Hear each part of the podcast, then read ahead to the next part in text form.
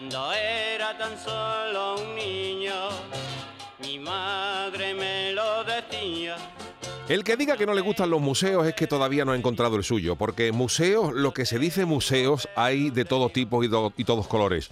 Los más conocidos son los museos de pintura, donde se pueden encontrar obras maestras que hoy valen millones, de pintores que murieron tiesos, como Picasso, que estaba tan tieso que el Guernica lo tuvo que pintar en blanco y negro porque no, no tenía ni para color. De Picasso, por ejemplo, te puedes enterar si vas a un museo que realmente se llamaba Pablo Diego José Francisco de Paula Juan Nepomuceno María de los Remedios Cipriano de la Santísima Trinidad Ruiz y Picasso, por lo que el pobre se murió con la pena de ver su nombre en una lata de Coca-Cola. Pero además de las pinacotecas hay todo tipo de museos por el mundo. En la India, por ejemplo, se encuentra el Museo Internacional del Inodoro de Sulab, donde creo que no habrá problemas porque te entre un apretón porque te puedes aliviar con cualquiera de las piezas que allí se exponen, cosa que no puedes hacer con la Mona Lisa en el Louvre, por ejemplo. En China tienen también un maravilloso Museo del Agua del Grifo, fíjate, ubicado en Pekín, que con total seguridad no creo que haya que hacer cola para entrar. En Estados Unidos han encontrado la solución para aquellas obras que no eran merecedoras de estar en ningún museo, puesto que han creado el Museo del Arte Malo, en la ciudad que se hizo famosa durante la pandemia por un incremento en el número de resfriados y estornudos, Massachusetts.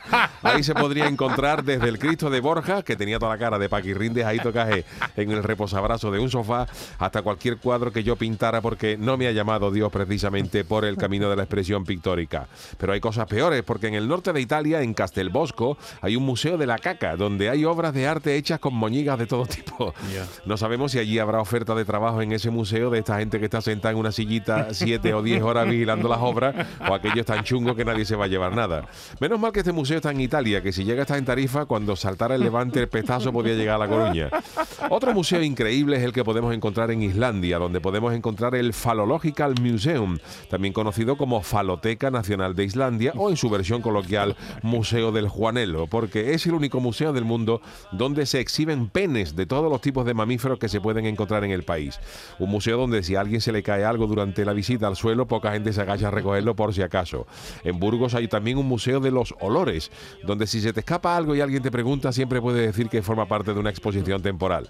Pero el museo que falta por hacer y que yo reclamo de manera urgente es un museo de las cosas chungas que fabrican los chinos y que se pueden encontrar en sus tiendas, como esas mochilas con dibujo de Sonic el erizo y abajo pone la palabra Obama.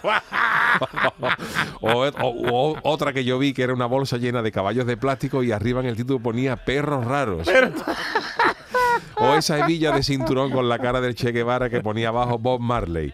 Esas cosas son dignas de estar en un museo y desde aquí pido a quien corresponda que lo abran a la mayor brevedad posible, porque eso sí que son obras de arte y lo demás es tontería. Ay, mi velero, Canal Sur Radio. llévame contigo a la orilla del río. El programa del yoyo.